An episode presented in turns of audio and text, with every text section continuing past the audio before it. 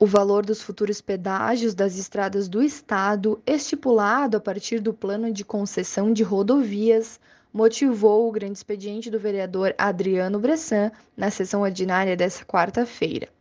O parlamentar apontou algumas preocupações sobre o desenvolvimento da ação, dentre as quais o preço alto estipulado para a futura cobrança nas praças de pedágio. De acordo com o vereador, o preço médio para os pedágios seria de R$ 8,80. Afirmou que não acredita que depois de tanto trabalho pela retirada da outorga, o preço ficará justo.